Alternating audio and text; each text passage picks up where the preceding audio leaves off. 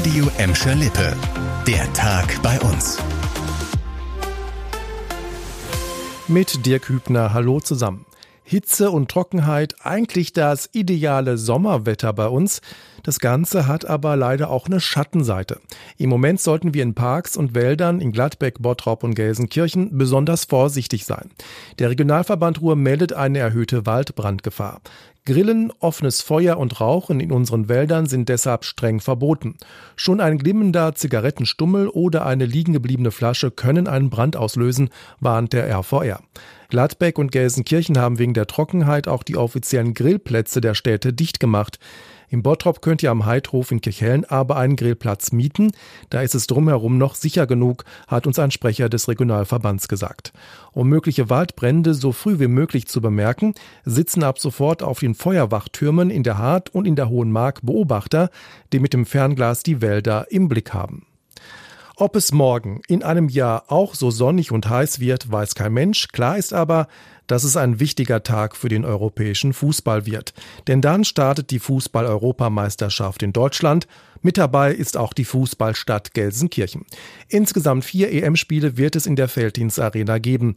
UEFA und Stadt erwarten dazu Zehntausende internationale Fans. Und ein Großteil von ihnen wird mit dem Zug kommen. Und da kommt die Deutsche Bahn ins Spiel. Das Unternehmen hat jetzt seine Pläne für die EM 2024 vorgestellt. Um die Fans schnell und sicher zu den Spielorten wie Gelsenkirchen zu bringen, wird es zusätzliche Züge im Nah- und Fernverkehr geben. Während des Großevents begrüßt am Gelsenkirchener Hauptbahnhof wie in den anderen neun EM-Städten auch ein spezieller Willkommensschalter die Fans aus dem In- und Ausland. Außerdem stockt die Bahn ihre ICE-Flotte in den kommenden Monaten auf über 400 Fahrzeuge auf und davon sollen auch die Fußballfans profitieren. Übrigens, morgen wird es eine Kick-Off-Veranstaltung für die Europameisterschaft auf dem Heinrich-König-Platz in der Gelsenkirchener Innenstadt geben. Damit soll das EM-Fieber in Gelsenkirchen langsam, aber sicher steigen. Wir bleiben in Gelsenkirchen. Es ist eine Erfolgsgeschichte und ganz wichtig für die Entwicklung der Stadt, das Wohngebiet Waldquartier in Buhr. Dort wurde und wird attraktiver Wohnraum geschaffen, um Menschen in Gelsenkirchen zu halten und neue Bürger in die Stadt zu locken. Heiß begehrt waren die Grundstücke. Teilweise musste das Los über den Zuschlag entscheiden. Jetzt bekommt das Wohngebiet direkt am Westerholter Wald weiteren Zuwachs.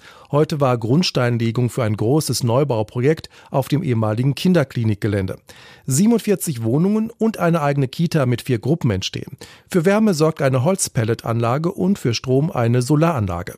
Die städtische Wohnungsgesellschaft GGW und die Sparkasse Gelsenkirchen geben für den Neubau rund 22 Millionen Euro aus. Der Gebäudekomplex wird auf einem der letzten freien Grundstücke hochgezogen. Seit rund zehn Jahren werden in dem neuen Wohngebiet Stadtvillen, Ein- und Mehrfamilienhäuser gebaut. Insgesamt entstehen zwischen Buhr und Resse über 240 Wohnungen.